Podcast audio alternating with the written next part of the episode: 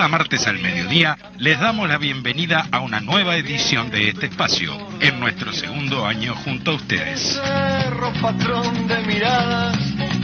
Les invitamos a compartir 60 minutos de información, opiniones, análisis, intercambio y reflexión sobre nuestro acontecer político y social. Con una mirada comprometida y haciendo especial foco en las temáticas departamentales y municipales de nuestra capital, comienzan a oírse una vez más voces de Montevideo. que fue de la vida. Vienen cielos, vienen fuegos, viene amar, viene amar. Buen mediodía, amigos, vecinos y público en general. ¿Cómo andas, Majo? Buenos días, Adrián, ¿cómo estás? ¿Cómo andas, León? Muy buen mediodía para toda la audiencia. Muy bien, Adrián, ¿y tú? Bien, bien. Vamos a recordar el número este, para que se comuniquen los, los, los compañeros con nosotros. 091-42-1001, y bueno, y con el conjunto de las redes. ¿verdad? Exactamente, un número fácil, ¿no? Que también este, están participando la audiencia mandando mensajes para, para los, Exactamente. los, eh, los libros, ¿no? Para participar del Exactamente. sorteo. Eh, justamente en el día de ayer se, o sea, se presentó el libro, un nuevo libro de, de Carlos Jafé Ajá. Sobre Rondi y Arismendi y vamos a hacer gestiones para que ese libro sea el próximo libro que Buenísimo. vayamos a sortear. ¿Te acordás el título? Eh, Rondi Arismendi y el Partido Comunista se llama. Qué bien. Buenas. Eh, o sea, esto es una primicia total porque sa- salió de la editorial ayer. Sí, la verdad, que, la verdad que es primicia de la primicia. De la- de la- recién salidito del horno. Sin Saludar duda, a Carlito. Jafé con ese nuevo ¿Cómo no? libro Este, Un, también. un muy buen trabajo, yo ya lo, lo- lo conocía porque Carlos lo compartió conmigo. Ah, mirá qué bueno. Este, y bueno, eh, muy, muy lindo trabajo. Bueno, habrá que leerlo obligatoriamente. Sí. Eso, eh, bueno, sería bueno que, que realmente lo pudiéramos sortear, ¿no? Ese libro y este. Sí, que Carlitos inclusive hace toda una investigación, ¿no? Exacto. Ahí también hay este documentales y, y todo, hace toda una investigación de la época, así que puede Sí, ser un sí. libro muy interesante. Eh, no, muy, muy buen trabajo, digo, además este, yo eh, lo acompañé en, en el último tramo con la, la búsqueda de fotos y bueno, estuvimos conversando con Carlos y, y la verdad que un laburo de, de mucho tiempo, con mucha dedicación Bien. y muy buen trabajo, este, así que ya se editó, se va a empezar a vender en, en breve y bueno, este, la- las felicitaciones a Carlos por, Por un- supuesto. una nueva obra en su vastísima bibliografía. En su- en Quizá, su vasto quizá trabajo. pueda participar ese libro en la Feria del Libro a realizarse justamente eh, allí en, en San Luis, ¿no? Que es eh, Carlitos vive en Parque del Plata, así que Sí, bueno. bueno, capaz que un día de este lo podemos tener acá. Y lo podemos tener acá. Lo podemos exacto. invitar a Esto es lo que, que nos se cuente. llama, a eh, que nos cuente. Producción al aire. Exacto, producción al Sí. aire, pensar en, en voz alta. Bueno, Majo, presentás al, al, al La bloque columna. de hoy, a la columna. Que Bueno, muy está- bien. Este, primero estamos esperando a Daniel, le, le- le vamos a dar la bienvenida ni llegue, si no, capaz que está un poquito complicado de tiempo. Pero bueno, como todos los eh, mi- martes, perdón, este, Exactamente. vamos a presentar la columna de León D'Amico, que no es la columna de León D'Amico, no le gusta que le digan la columna de León D'Amico. es la columna temática del día de hoy que ya nos va a estar ilustrando como todos los martes. Bueno, adelante.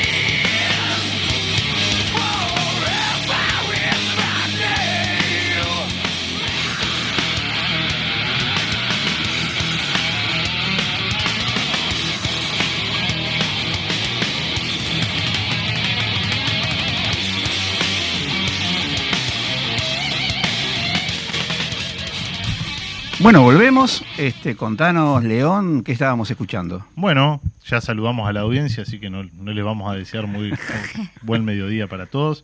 Eh, bueno, estábamos escuchando Revolution is My Name de Ajá. la banda Pantera. No tiene absolutamente nada que ver la letra con el tema que vamos a hablar hoy, pero es un guiño desde el título. Es muy difícil a veces Bien. encontrar dentro del, del género musical que uno gusta escuchar música que esté eh, muy, muy cercana a los temas. Pero bueno, desde el título, un guiño a la columna de hoy, que va a ser sobre los 105 años de la Revolución de Octubre, Bien.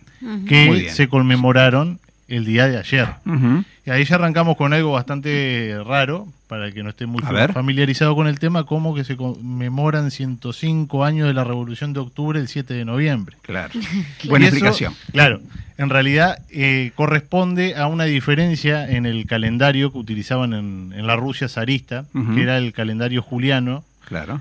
A, a- a diferencia del resto de- del mundo que utilizaba el calendario gregoriano, que es el que utilizamos hasta el día de hoy. Exacto. En el calendario juliano, eh, la fecha de la revolución es el 25 de octubre, en el calendario nuestro es el 7 de noviembre, y fue una tradición de los partidos comunistas del mundo y del nuestro también, la celebración, los 7 de noviembre, de la primera revolución triunfante, la primera revolución socialista triunfante y la primera que se este, decide este, construir el Bien. socialismo en un país, en ese caso en Rusia. Por lo tanto, nos parecía adecuado eh, traer un pantallazo general de cómo fue el proceso que desemboca eh, el 7 de noviembre de, de 1917 en la toma del poder por parte de los bolcheviques. Bien. Bien, este, según el historiador británico Eric, eh, Eric Hoffman, Sí. lo, lo tienen, Sí, sí. eh, en su libro Historia del siglo XX, la Revolución de Octubre originó el movimiento revolucionario de mayor alcance que se ha conocido en la historia moderna. Hobsbawm dice que la, la proyección de la Revolución rusa fue mucho más que la proyección que tuvo la Revolución francesa Claro. que eh, siempre se habla de la Revolución Francesa como algo que cambió el mundo, que realmente lo cambió, fue una revolución de corte burgués, pero eh, el hecho de que la Revolución de Octubre superó eh, los límites, o sea, fue más allá de la Revolución Francesa, está e- en el hecho de que la Revolución de Octubre lo que inició fue una serie de revoluciones a lo largo del mundo y extendido en el tiempo. Claro. Incluso hasta nuestros días, si bien este, la experiencia de la revolución rusa y, y de la Unión Soviética después fue traicionada por, por- por los propios soviéticos, la idea que movió, o sea, que llevó a los bolcheviques a tomar el poder sigue eh, vigente hasta, hasta el día de hoy, decía Hobsbawm en el 94, pero después en sus últimos libros reafirmaba Reafirma la idea. reafirma la idea. O sea, en el 94 dice que las ideas que iniciaron la revolución en Rusia seguían vigentes a pesar de- de- del fracaso del- de, de la experiencia Ujú. en el 94. O sea, recién 94, había claro. eh, caído. Y después, eh, en uno de sus últimos libros, de hace unos, unos años, unos cuantos años atrás, dice que todavía esas ideas seguían vigentes. Siguen intactas. Sí. Y bueno, este, para poner un poco en contexto cómo Dale. se llega hasta ahí, estamos a, a fines del siglo XIX, en. Europa, en la Europa occidental, los partidos socialistas y socialdemócratas ingresan en eh, la legalidad, llamémosle de una manera, o sea, Claro. entran al escenario político europeo y empiezan a participar de las elecciones este, parlamentarias, sobre todo estas monarquías parlamentarias o repúblicas que permitían eh, la pluralidad de partidos y entre ellos los partidos socialistas y socialdemócratas europeos. Bien. Esto lo que lleva es que estos partidos, una vez que ingresan en el terreno, en el juego electoral, vayan paulatinamente alejándose de sus posiciones revolucionarias. A y ver. Adoptando posturas reformistas. Es acá donde empiezan a tener mucha fuerza las ideas de Bernstein y, otros este, pensadores de la socialdemocracia, donde plantean que la revolución va a llegar sin la necesidad de un enfrentamiento violento o que el cambio del capitalismo al socialismo se va a dar, decía Bernstein, de una forma tan paulatina y tan este, natural que va a ser como pasar el paralelo, o sea, eh, la línea del Ecuador. Casi evolutiva, Ah. digamos. Claro, no te vas a dar cuenta Claro. porque va a ser algo tan natural y, y- y armonioso que cuando llegue vas a darte cuenta, estamos en el socialismo y no sabemos Y no muy bien cómo. Claro. Sin cambios violentos, por ejemplo, ¿no? Claro, sin, sin la toma del poder, sin la destrucción del Estado burgués, sin la, la sustitución del aparato burocrático militar por otro, etcétera. Como un proceso Sin eh, confrontación. evolucionista, Sin decías vos, claro. sí, sin confrontación. Y esta idea es la que va a tener como la hegemonía dentro de la Segunda Internacional. Claro. En este caso, esto no pasaba en Rusia, porque Rusia era de las últimas autocracias que quedaban en el mundo. No, no, no en el mundo, pero en realidad hay autocracias hasta el día de hoy, pero la, la autocracia zarista era algo como que había quedado de- de- del viejo mundo en, en la Europa de, de fines del siglo XIX. Ajá. Y eh, en esta Rusia zarista estaba prohibido todo tipo de, de oposición política y particularmente la oposición política hacia la izquierda. Claro. Entonces, en el caso de Rusia, estas ideas de que el socialismo va a llegar de una manera paulatina y suavemente, no sé qué, no, no, no tenían mucha mucha llegada eh, en los revolucionarios rusos y en la gente que quería cambiar el sistema zarista por otro nuevo. Mucho, mucho, mucho fundamento, ¿verdad? Claro, este, en realidad la situación de Rusia era totalmente distinta a la de Alemania, a la de Francia, este, a la de Gran Bretaña. Por lo tanto, esas ideas no, no estaban sobre la mesa y había más una deriva de este, anarquistas, socialistas, pero todos revolucionarios, Claro. que planteaban el cambio de sistema de una manera eh, radical. Y en esta cuestión, en este eh, mismo momento, eh, a, a principios del siglo XX, en 1905, en el medio de la guerra ruso-japonesa, se da una situación revolucionaria en Rusia que es brutalmente reprimida. 1905, ¿verdad? 1905, eh, la película El, acorazado Potemkin hace, hace foco en esa revolución que fue brutalmente reprimida, pero cuando Claro. decimos brutalmente, fueron masacrados los revolucionarios y la represión que se desata a partir de los sucesos del 5 eh, va mucho más allá de lo que se eh, de lo que se conocía hasta ese momento. Entonces, este ya hay, podemos ver a partir del 5 que queda esta revolución que es derrotada, pero esas derrotas que auguran una gran victoria. Aquello de A ver. fracasa una vez, fracasa dos veces, fracasa mejor hasta que un día vas a triunfar. Esa, esa intento revolucionario del 5 fue una muy dura derrota que auguraba una, una, una victoria de los revolucionarios en Rusia. En una experiencia colectiva, ¿no? Por supuesto. Claro. En el 14, ya todos más o menos sabemos, pero está ya la Gran Guerra. Ajá. La que después de la segunda se conoció como la Primera Guerra Mundial. Claro. Este, de- después de la segunda, porque si no hubiese existido la segunda, Claro, no- por- no porque se sería la nombra primera, así. Claro. Pero el estallido de la, de la Primera Guerra Mundial llevó a lo que se conoce como la traición de la Segunda Internacional. Esto ya lo hemos hablado en los Sí. primeros programas, porque además esta traición de la Segunda Internacional es la que genera la ruptura dentro de los partidos socialdemócratas y socialistas y que se empiezan a conformar los núcleos que van a ser los que después del 19 van a empezar a fundar los partidos comunistas. Bien. Entre ellos, nuestro el viejo Partido Socialista, una vez que inicia la, la guerra, el partido, recuerdan que, que habíamos hablado que se dividían las posturas de los que estaban en contra de la guerra y los que estaban a favor Sí. de los partidos de la Segunda Internacional. Estos partidos lo que hacen, si bien habían tomado una definición de no apoyar el, el conflicto armado, o sea, de ir a la huelga y evitar con eso, o tratar de evitar que en los campos de batalla se mataran obreros, franceses contra alemanes, pero obreros al fin, porque los burgueses no iban a ir a pelear esa guerra, en vez de hacer efectiva esa definición de ir a la huelga, terminan votando los créditos de guerra en los parlamentos. Ajá. ¿Cómo, ¿Cómo es eso, los créditos de guerra? eh? Claro, los países cuando van a una guerra precisan votar en los parlamentos, o sea, los, los sistemas democráticos, los créditos de guerra, o sea, darle vía libre a los estados para que dispongan de dinero para armamento y, bueno, para, para- La para logística el y demás. conflicto. sí. Ujú. Se preparan para el conflicto. Exactamente. Lo- los partidos social de- eh, socialistas y socialdemócratas en su mayoría votan los créditos de guerra de sus propios países pensando que, con el argumento que una vez ganada la guerra, del triunfo de la guerra iban a surgir beneficios para los obreros. Claro. Lo que terminó siendo, lo que realmente pasó fue que efectivamente lo que querían evitar con aquella medida de huelga se terminó este, convirtiendo en una realidad de este se fueron a matar obreros con obreros Claro. en los campos de batalla. Porque los los que murieron en la Primera Guerra Mundial fueron obreros. Los soldados eran obreros. Sí, sin duda. Ujú. Sí, claro. Bueno, en este, en este conflicto ingresa a último momento, o sea, como medio haciéndole una especie de seguidismo a las potencias aliadas Rusia. Sí. Que Rusia venía no solo con el intento revolucionario del 5, sino con un proceso de, de decadencia de- del imperio zarista que iba a pasos agigantados. Y eh, cuando hablamos de decadencia, claro, a mí a veces me cuesta pensar qué tanto podemos transmitirle a la, a la gente, a los oyentes, la situación real que se vivía en ese momento.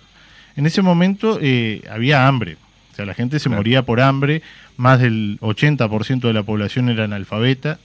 Pero Rusia era de los países más atrasados de el punto de vista de desarrollo industrial. ¿no? industrial, tenía Claro. eh, el, el 8% de la producción rusa era eh, industrial, el resto era agrícola Claro.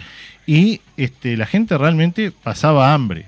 Sí, sí. O sea, el, la- los mayores reclamos de la gente era pan. claro.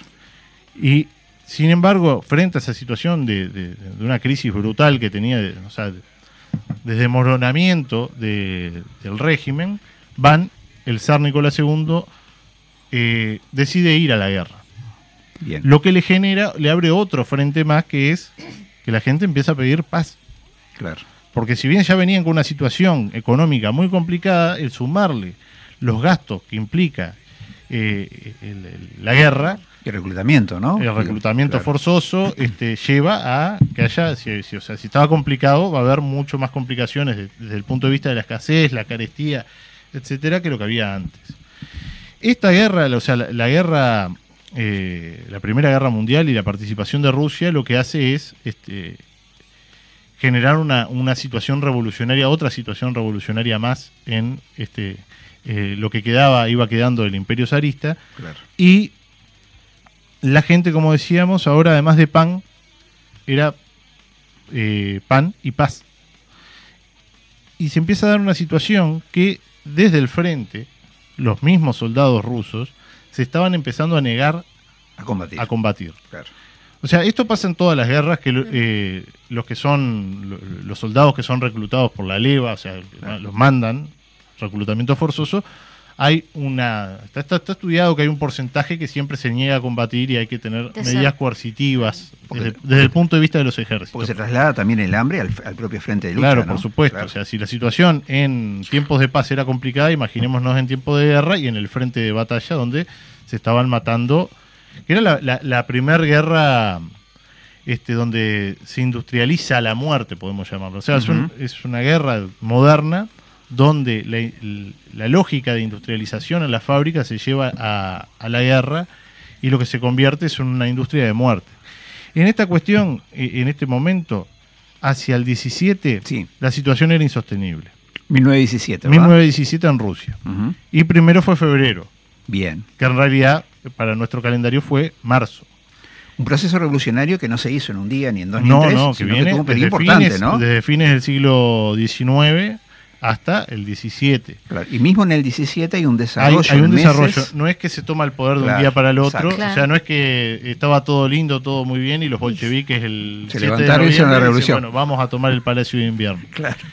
Primero fue febrero, en realidad fue marzo, por esta cuestión de, de los De los calendarios. calendarios que explicaste. Y el 8 de marzo, ¿les dice algo? 8 de marzo. Bueno, sí, ¿Qué? me, me recuerda. Sí, el Día Internacional de la Mujer Trabajadora. Exacto. Ese día, el 8 de marzo de 1917, las mujeres de Petrogrado salieron a manifestar en conmemoración del Día Internacional de la. Mujer Trabajadora, en esto el reclamo de paz, pan y trabajo. Bien. Paz, pan y Y trabajo. ¿no? A, esta, a esta cuestión de, de- de esta marcha de las mujeres se le suma eh, la huelga de la metalúrgica Putilov, que era la mayor eh, metalúrgica de, de Rusia y que tenía una cuestión fundamental, o sea, una importancia gravitante en el torno de que las metalúrgicas en un tiempo de guerra son utilizadas para la fabricación de pertrechos militares. Claro. Los trabajadores de, de esta metalúrgica se declaran en huelga que desencadena una huelga general. El zar Nicolás II ordena la disolución y la represión de la manifestación, enviando a los que hasta ese momento eran sus eh, más fieles, este, Su guardia sí, a los cosacos. pretoriana. ¿no? Sí, Ujú. eh, o sea, la- l- los más fieles de, de- de dentro del aparato represivo eran los cosacos, que eh, el zar los manda, o sea, echa mano de ellos pensando que son los únicos que le van a dar este, bolilla en esto. Claro. y se equivocó rotundamente porque los cosacos se niegan, en un principio dudan si reprimir o no, y después terminan sumándose a las manifestaciones en Claro. contra del zar. Cuatro días después, Nicolás II abdica y asume el gobierno de Rusia un gobierno provisional. O sea, y estamos acá que la gente lo que pedía era paz. Sobre Paz- todo terminar. paz y trabajo, Sí, ¿no? pero sobre todo paz. Claro. Terminar con la guerra. Sí, sí. salir de la guerra. Y eh, el gobierno provisional en un primer momento, como que asume de que van a salir de la guerra, pero, este, sin embargo, mantienen, se mantienen en el conflicto. Esto, Claro. eh, esto desde el punto de vista de, de- de- de las potencias aliadas que le pedían al gobierno provisional, o sea, eh, le ofrecían apoyo, pero le pedían que se mantuviera en el, en el frente porque eh, tenían como el, miedo de que los alemanes, de que Rusia firmara la paz con los alemanes unila- unilateralmente. Claro. Por lo tanto, aquello de la primera promesa de paz, el primer reclamo de paz, no lo cumple. Bien. Esto lo que genera es que eh, eh, eh, esta situación revolucionaria que inicia el 8 de marzo del 17 se extienda a las principales ciudades de Rusia y que el gobierno provisional ya este, tenga una no tenga ningún tipo de legitimidad y no y, y no se lo reconozca como gobierno y como autoridad. Bien. De hecho, cuando los patrones este, quieren poner orden dentro de las fábricas, los obreros los desconocen Totalmente. totalmente. Toman el poder, el control de las fábricas los propios obreros. En, el- en los frentes de batalla los, los soldados se negaban a, A reprimir. se- no, se negaban a seguir combatiendo. Ah, seguían en, seguían en, lo- en el frente de la Primera Guerra Mundial, seguían combatiendo con Alemania. Todo este momento eh, vuelven los revolucionarios que estaban exiliados, entre ellos Lenin, y el partido bolchevique, los bolcheviques, Sí. Según Hobsbawm, el principal capital político que tenían los bolcheviques era su capacidad de identificar los problemas del, del pueblo momento. ruso, identificar esos problemas y eh, entender cuáles eran las necesidades y la comunicación que los bolcheviques tenían con el pueblo. Claro. Por ejemplo, y sin entrar en, en- en detalles, cuando eh, los campesinos rusos pedían tierra, Lenin toma como una de las cuestiones para llevar adelante la revolución el reparto de la tierra entre los trabajadores. Claro. Algo que a priori no estaba dentro del programa de los bolcheviques. Pero sabe identificar cuáles son las la- los reclamos claro. y, las, y- y- y- y las necesidades del pueblo, y eso lo que genera es una comunión entre los bolcheviques y las grandes masas este, de obreros y campesinos de Rusia. Bien. Toda esta cuestión, este, esta, este desplome de- del gobierno provisional lo que lleva es a como un vacío de poder y la toma del poder ahí, tocándolo, arañándolo con los dedos. Y se da la discusión de qué hacer. ¿Tomamos el poder o no tomamos el poder? Ahí Claro. se da aquella famosa división entre los bolcheviques y los mencheviques. Ajá. Lo que decía, lo que decían algunos que lo que tenía que hacer, como Rusia era un país atrasado con características feudales, lo que tenía que hacer era venir una revolución burguesa, industrializar el país y después el desarrollo del proletariado industrial iba a generar las condiciones para hacer una revolución eh, socialista como lo planteaba Marx. Bien. Recordemos que Marx y Engels nunca teori- teorizaban que la revolución iba a venir de aquellos países con un, un gran desarrollo de... Este, Industrial.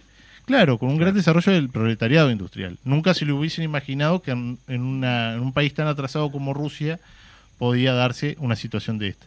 Lo que planteaba Lenin es que si no tomamos el poder ahora, no vamos a hacer nunca la Claro. revolución en Rusia. Claro.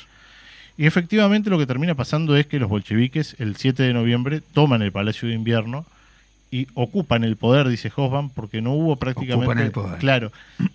Frase. Hobsbawm dice que hubo más heridos en la filmación de la película Octubre de Einstein, Ajá. eh, el Sí, 27, hubo más heridos en la filmación de la película que en la toma del, de- del Palacio de Invierno, porque ya la situación, la resistencia que podía ofrecer el gobierno provisional era nula porque no tenía este apoyo de nadie. O sea, los bolcheviques controlaban las principales ciudades, los principales centros de trabajo y tenían una gran influencia dentro del propio ejército Claro.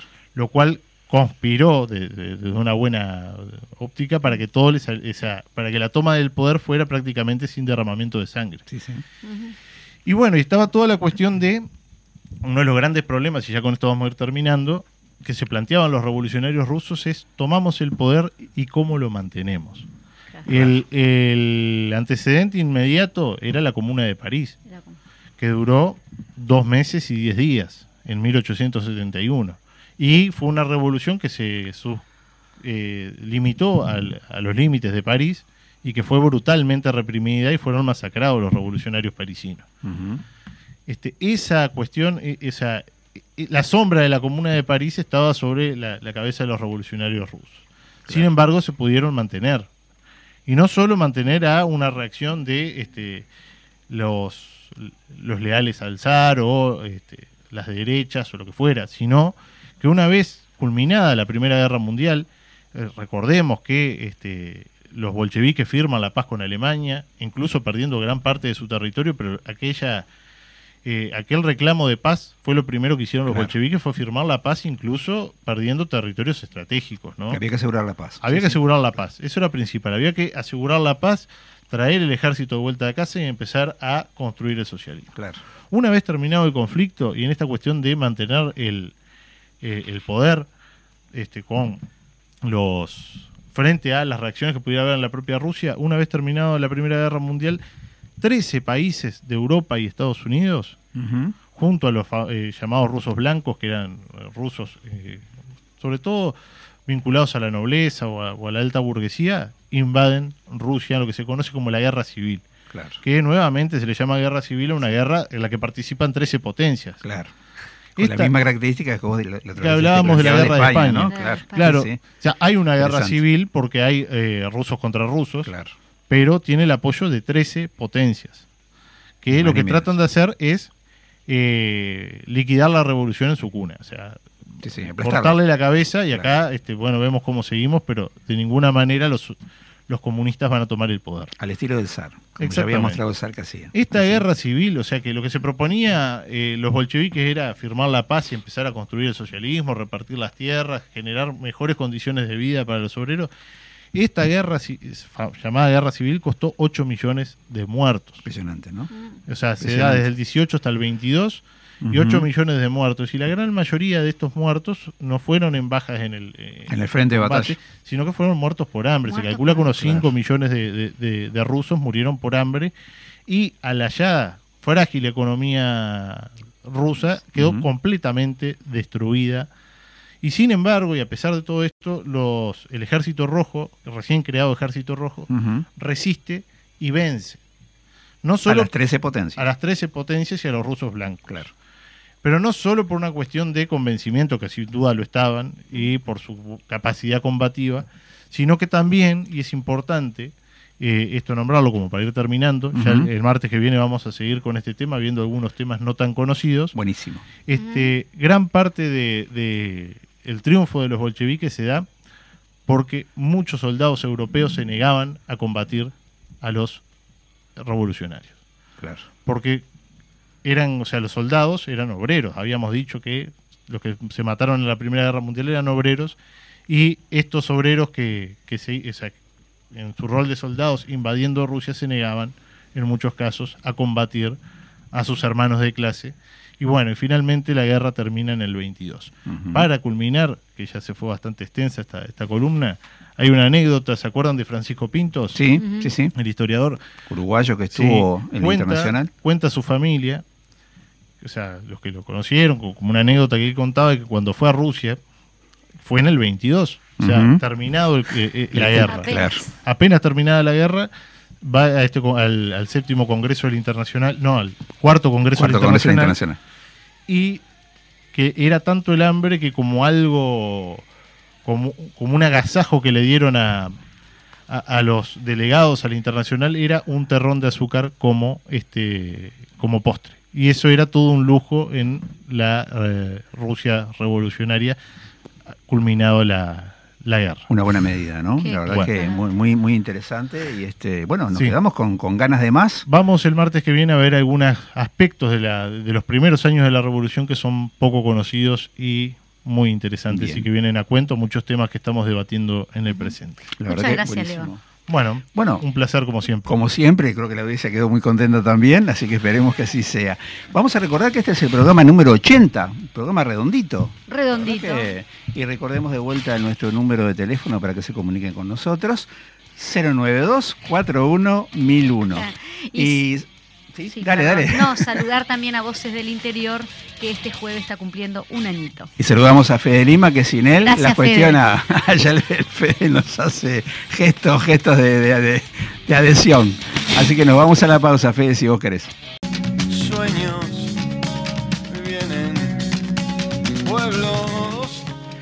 Bueno, volvemos. Este, tenemos algunas noticias para pasar. Hay algunas noticias este, que, como siempre, le estamos acercando a la audiencia. Dale. En este caso, la Junta Departamental de Montevideo tiene el agrado de invitar a todos a la inauguración de la muestra de fotografía y objetos del colectivo Memoria en Libertad.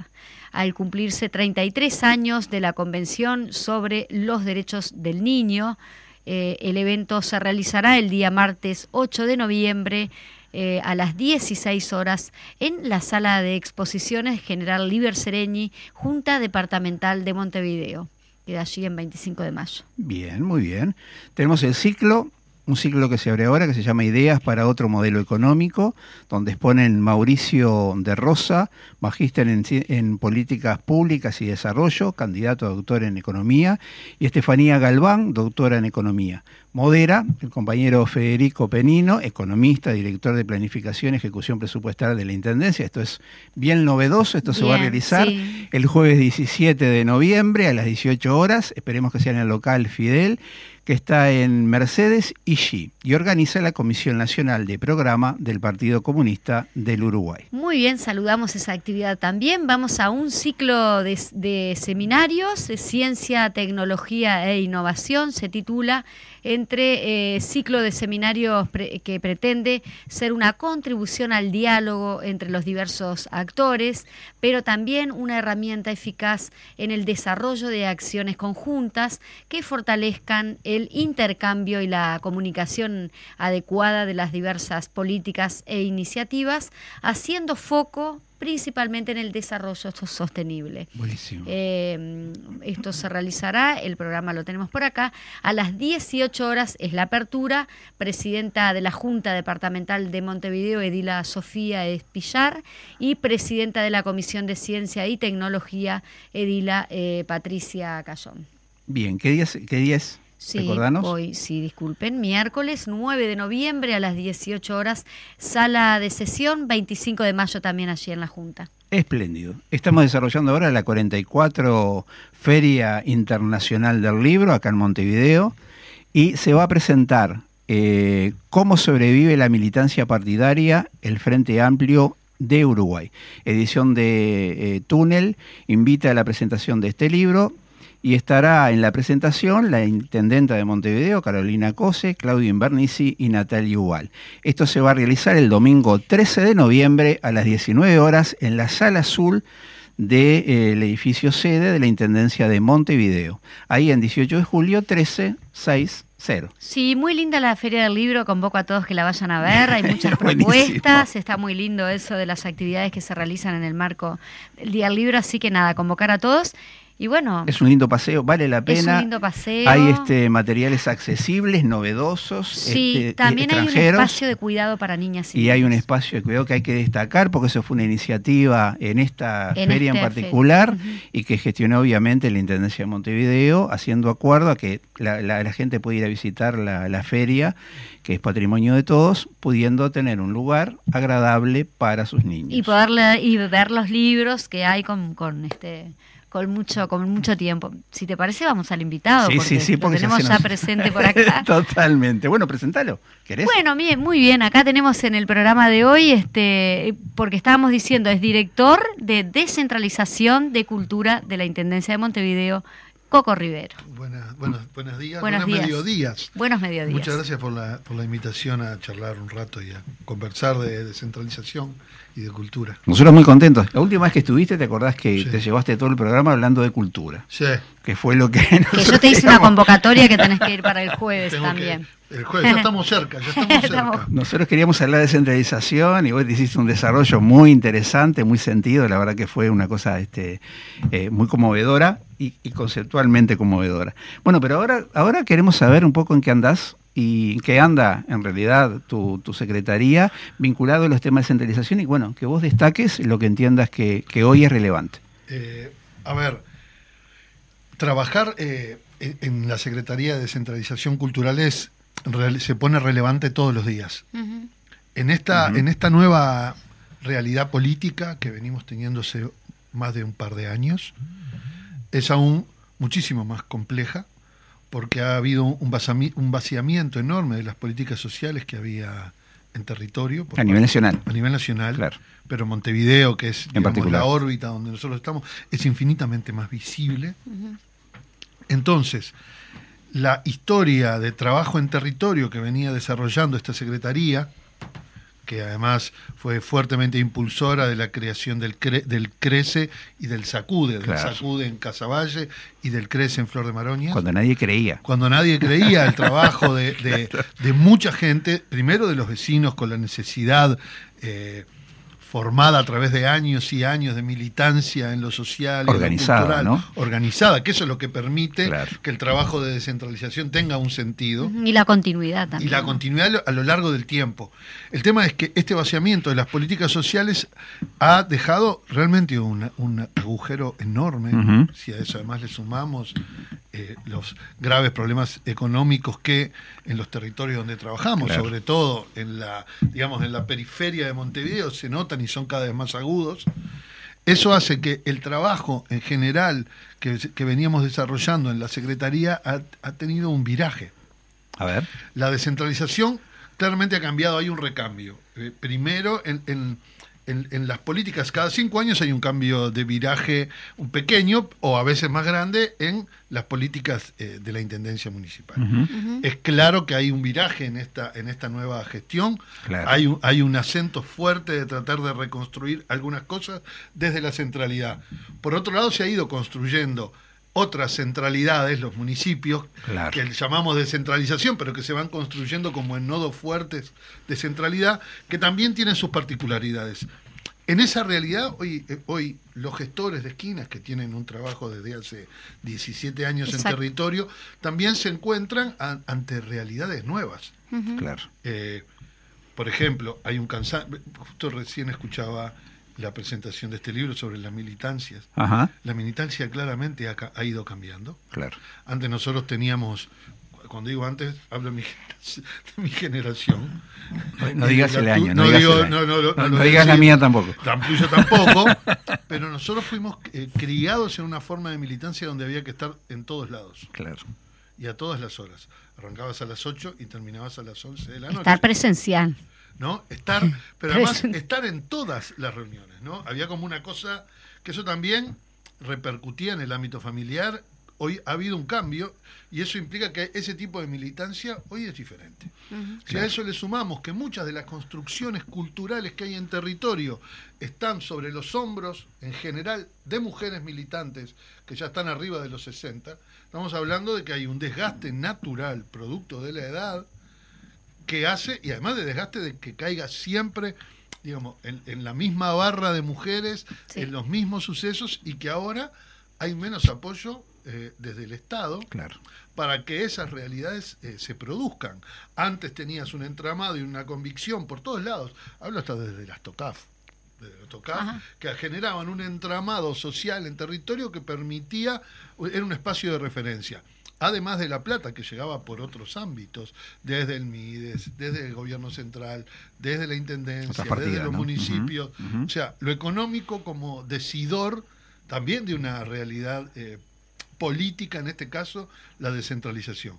Entonces nos encontramos ante tratar de entender este nuevo panorama, Claro. ver el cambio, apostar también a un cambio generacional y transversal, no solo, digo, ¿cómo, ¿Cómo uno- sería eso? Uno, uno de los... Interinstitucional. No, transversal, a nivel de gente. Ajá. A nivel de bien. territorio. A nivel de territorio. Organizaciones de territorio y el trabajo, tra- ahí está. tratando de convocar a, a que se generen espacios sociales de vínculo transgeneracional. Ajá.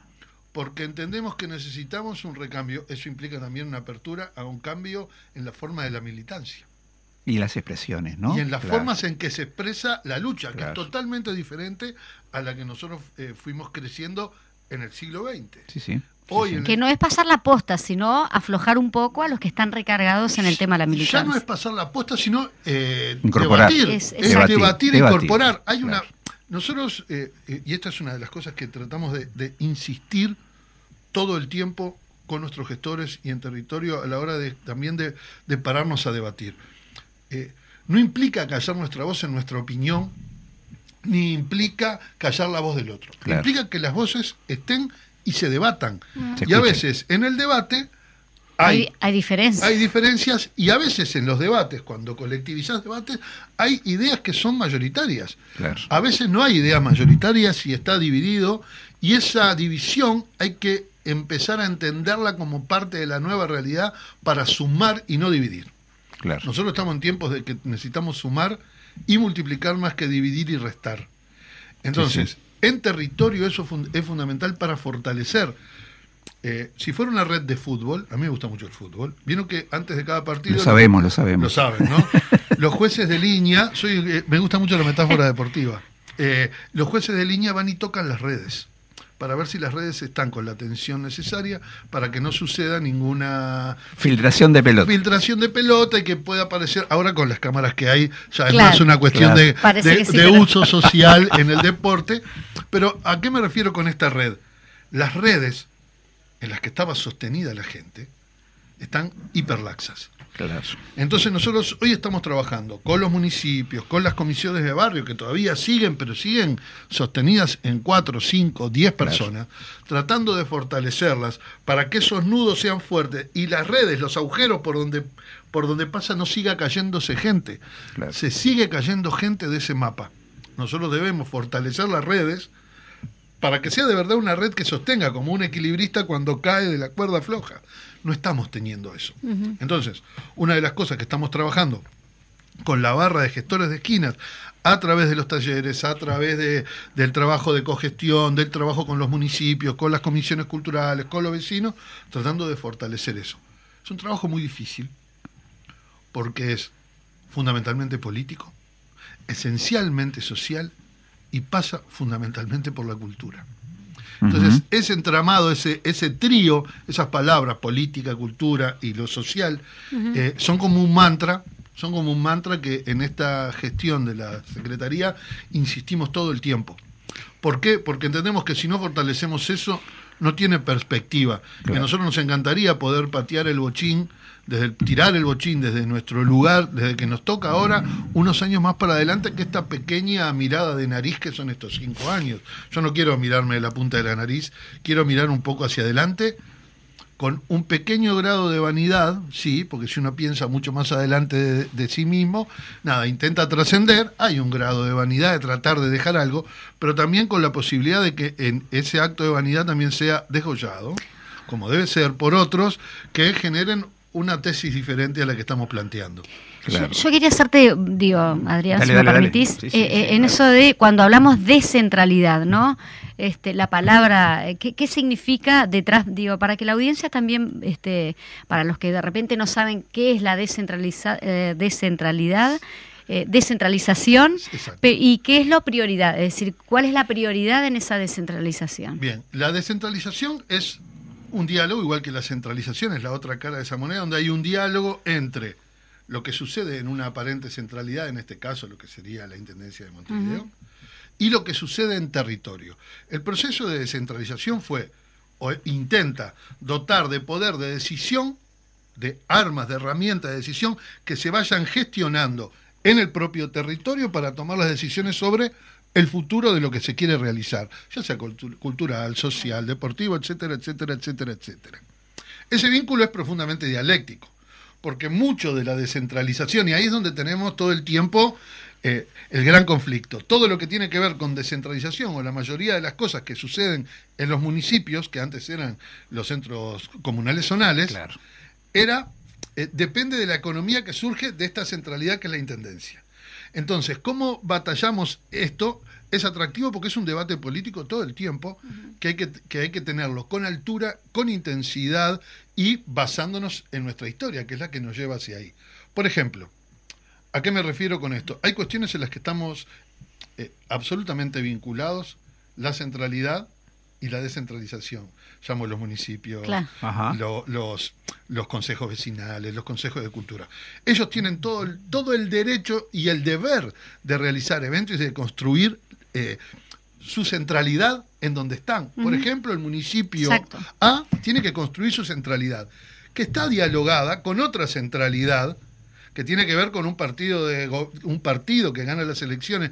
Acá es mucho más complejo porque acá tenés eh, todos los representantes eh, So- sociales, sociales. políticos, culturales. O sea, acá hay una, co- hay una complejidad infinitamente más grande y más rica. A veces se confunde desconcentración, o sea, Claro. la centralidad mandando cosas Para hacer en el territorio. para hacer en territorio. Y otra cosa es que el territorio cree su propia historia. Nosotros, siendo una secretaría en la centralidad, todo el tiempo abonamos este otro territorio de la descentralización, que hace que este, este espacio sea otro nuevo centro que genera radiación, se genera círculos concéntricos y vínculos con otros espacios que también se transforman en centralidad, pero a la vez son descentralizados. No sé si se entendió. Exactamente. Es muy complejo. Es complejo. Es muy complejo. diálogo, No, y- es ¿no? proceso de diálogo, Proceso de diálogo. sistemático. Y cada territorio también tiene su impronta, ¿no? Claro. Cada territorio tiene sus particularidades, Con su particularidad. Y, sus, y sus problemas políticos, culturales, sociales a, a descubrir, a desentramar. Entonces, hay por parte de nuestro trabajo de la Secretaría un trabajo muy, muy fuerte, muy en territorio, donde este, este, este director siempre tiene la sensación de que estamos 15 pasos atrás, por poner un número Generoso. También, también la intendencia, generoso. Yo siento que estamos mucho más lejos, porque, porque de verdad estamos lejos. también la intendencia cumpliendo un rol que no lo está haciendo el Estado en muchas de las cosas en cuanto al presupuesto también. digo, Exacto, y, quizás, que, ¿no? y que a veces, esto que, esto que te decía, que a veces un espacio de descentralización cultural termina el trabajo de los gestores, el trabajo de este director, teniendo una- un fuerte acento social. Claro. Entonces, Claro. cuando vos, si vos tu, tu rol tiene que ver con la descentralización cultural y empezás a desarrollar tareas que tienen que ver con lo social, hay una parte de tu objetivo que no estás pudiendo cumplir. Es bárbaro lo que haces, uno se siente feliz al final del día, pero a la vez también siente que está eh, dando demasiados pasos hacia atrás en aquello que debería Que tenía como cometido. que tiene vos. como cometido. Pero también, por otro lado, es, una- es un debate político. Eh, si yo estoy viendo que se, se arman en los centros culturales, como pasó en muchos de los centros culturales con los que trabaja la Secretaría, se han creado ollas populares, Claro. bueno, ese es un trabajo para desarrollar a través de lo social en territorio, en lo cultural. Es una oportunidad de instalar otros debates. Pero lo cierto es que lo que está diciendo el barrio es, el barrio va a cuidar al barrio. Vamos a dar platos de comida en qué puede estar esquinas. Claro. Capaz que no es nuestra tarea eh, colaborar con la tarea de recolección de alimentos, pero sí para fortalecer a esa comisión, para darle herramientas de gestión, para darle herramientas para cruzar lo cultural con ese, con este, con ese momento particular de la gente en la cola de la olla. Entonces, bueno, generamos como otras formas de, de- de arribar eh, Al territorio. a- al territorio y a, y a los objetivos. Beckett justo hoy hablaba, fra- eh, eh, el compañero hablaba, León hablaba de fracasa una vez, fracasa mejor, una frase de Beckett. Ahora asumo una frase de Bertolt Brecht que decía la distancia eh, entre un punto y otro siempre es la más larga. Siempre es verdad, eso es cierto. Entonces, bueno, estamos trabajando con esa idea, ¿no? Que entre este punto y este tenemos que hacer el recorrido más largo. Vos decías esto y, y a mí me surgía la, la idea de preguntarte, hoy se habla de la categoría o concepto de transversalidad, ¿no? Que, que parece como tal cuando uno lo piensa y, y- y cada vez que lo empezás a madurar el concepto parece que fuera lineal. En realidad te iba a preguntar, eh, tu secretaría como, como un, un componente de todo el programa de desarrollo de la Intendencia de Montevideo en el territorio, articula, eh, coordina, trabaja, eh, junta programas, acuerda, también con otras, este, eh, con otros sectores, con otros planes, con otros programas de la misma intendencia, Exacto. actuando en forma simultánea en el territorio para solucionar necesidades, ¿no? Exacto. Eh, acá habían estado compañeros, este, otros compañeros de la intendencia, cuando nosotros pensamos el plan más verde, ¿no? Sí. Como, como consigna general que plantea la intendenta, tiene un abordaje en el territorio. Entonces, cuando decimos territorio, lo complejo y lo que debemos entender, ¿no? Bueno, en, en concreto, para no irme por las ramas, en concreto, este, ¿cómo, cómo trabajan ustedes con otras secretarías también de la intendencia en, en necesidades y problemas concretos, ¿no? Que tienen ahora. Bien. Eh, como, como siempre es un trabajo, es tan grande la intendencia que como siempre es, es un, un- un verdadero problema cuando vos tenés tus objetivos y tus cometidos, cómo, Claro. cómo trabajás y a veces en ese cometido no, no te perdés de los cometidos específicos tuyos. Exacto. En ese sentido hay, hay una, una línea muy clara por parte de, de esta nueva gestión de la Intendencia de transversalizar, de trabajar juntos Claro. de discutir mucho. Entonces hay una parte que es realmente increíble, que para mí ha sido, capaz que porque por mi oficio eh, siempre trabajás transversal, cuando, cuando trabajás en teatro, cuando Y lo te iba a decir, de dónde. En una murga, Claro. o sea, cuando trabajás en un espectáculo de ópera, no hay vuelta, es transversal. Estás Sí, trabajando con gente y, y la gente por suerte no piensa igual. Entonces, ahí tenés que generar una comunidad de pensamiento y liderar una comunidad de pensamiento para ir hacia un lugar que es, en principio, una certeza en la niebla, ¿no? Es Claro. como brumosa, vamos para allá y de, pro- y de pronto, entre todas las lecturas, aparece algo de luz. Eso siento que estamos encontrando ahora en nuestro primer año de gestión sin COVID. Sin COVID, exacto. Eh, Está yo- bien, por eh, referencia. eh, Es bueno resaltar eso, No es, no, es, no es menor recordar que nosotros desde diciembre del 2020 Veinte. hasta, hasta septiembre del 2021 Ujú. estuvimos eh, con COVID y la Intendencia estaba eh, trabajando de, eh, virtual, eh, con alguna gente en territorio. De hecho, nuestros Claro. compañeros y compañeras siguieron trabajando en territorio, no así los talleristas que trabajaron de manera Claro. virtual. La gente también encerrada, recién ahora, sobre todo muchos de los sectores de población mayor están animándose a salir, salir. claro. O sea, eh, entonces, es- ese dato ha, ha complejizado en algunos casos el trabajo de lo transversal. Pero naturalmente empezás a ver tus aliados en territorio donde podemos multiplicar eso que hablábamos, ¿no? En sociales, toda la parte de juventud, eh, de diversidad. eh, estamos trabajando muy, muy, muy, muy apretadamente con la gente en los territorios, en los municipios también, con, con la gente de sociales en los municipios. Bueno, ni que hablar con el área de descentralización Claro. que dirige Fede Graña, que es como, nada, es como El articulador. nuestro tío. Claro. ¿no? Nosotros, claro, nosotros tenemos a, Sí. a Mamá Bobaldía, que es nuestro, y al tío Fede Graña, claro, son como nuestros dos eh, aliados para debatir esto. Entonces, con todo lo que se genera, nosotros estamos en el plan ABC, Claro. cultura, deporte en territorio, o sea, eh, con la gente de deportes. Hemos, hemos empezado a generar aliados naturales, orgánicos, para poder generar nuestra, nuestra, nuestra llegada a territorio con más círculos concéntricos, porque sería muy pequeño y creo que también le pasa lo mismo a las otras, eh, a las otras áreas, que Claro. también solos son muchísimo más pequeños. Ahora, si empezás a colectivizar, es mucho más interesante. El tema es siempre, y eso lo discutimos mucho en la Secretaría, cómo colectivizar el disenso. El disenso. Cómo colectivizar las diferencias. Y gestionarlas, ¿no? Porque nosotros tenemos un objetivo que es claro, y ese objetivo es, cla- es- es claro para cualquiera que venga. Después habrá modalidades, claramente la modalidad de este servidor como director es totalmente diferente a la que tenía Alba, Alba Antunes. Claro. Eso no quiere decir que nuestro objetivo sea el mismo.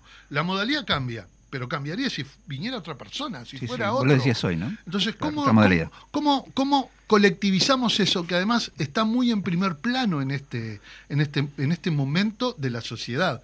Tal vez en, la- en- en- en el- en- en- en el siglo pasado era otra la realidad. Hoy hay, hay un, un equilibrio, desequilibrio precario sistemático entre lo individual y el sentido de lo colectivo.